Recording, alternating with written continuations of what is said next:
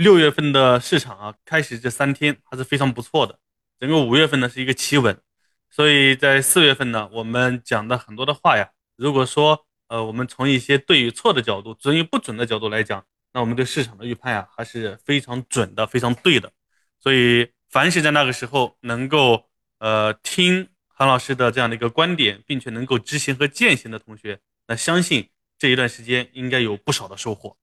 好，那现在第一个问题就来了，是吧？我们前期大跌动的债券资金现在赚钱了，反弹到这个点了，我们该不该止盈呢？那在这里面呢，我也对市场进行了一个这个梳理。我感觉这一次的一个反弹呢，你看那个整个 K 线图啊，是一个反弹的非常的漂亮的一个反弹，中间基本上不带停止的啊，一个 V 型的大反转。那这个时候，我们之前在底部动的债券资金，相信都有一定的盈利了。那什么时候止盈？那我先讲一下对市场的这个观点哈。其实现在在这个阶段呢，是一个正在触碰第一个压力位。那这个时候是调整还是继续上攻，我们都不清楚。那这个时候，如果说对市场进行一个短期内的预判，很有可能是非常危险的一种动作，因为这个时候可能空头会这个时候开始做一个短期的做空，也可能是多头这个时候把空头给洗出去。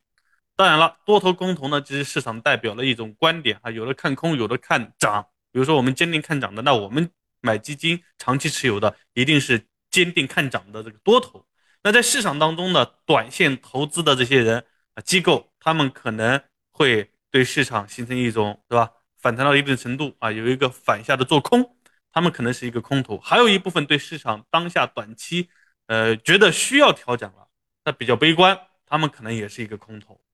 那现在呢，到底需不需要止盈？其实核心的观点就是，我们接下来市场涨还是跌？如果一旦止盈了，可能我们就错过了，是吧？那如果说继续涨，一旦止盈就错过了；如果跌，那这个时候止盈刚好在低位的时候，我们还有机会买。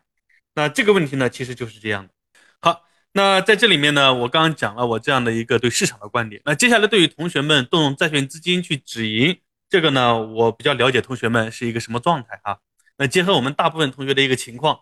我认为这个时候可以再等一等，大概一个星期的时间，我们再来看一看市场到底怎么样。另外一个。哪怕一个星期以后啊，这个市场跌了也没有关系，因为从我们整体的一个布局来看和我们的仓位来看，这个点不止盈，总比止盈要好，优点要多。所以同学们，我们再等一个星期再看，好吧？如果说你真的想在短期内获得一个更确定性的收益，那我认为我们现阶段呢，也还是先选择不止盈，因为不止盈，我们接下来的赢面会比较大，好吧？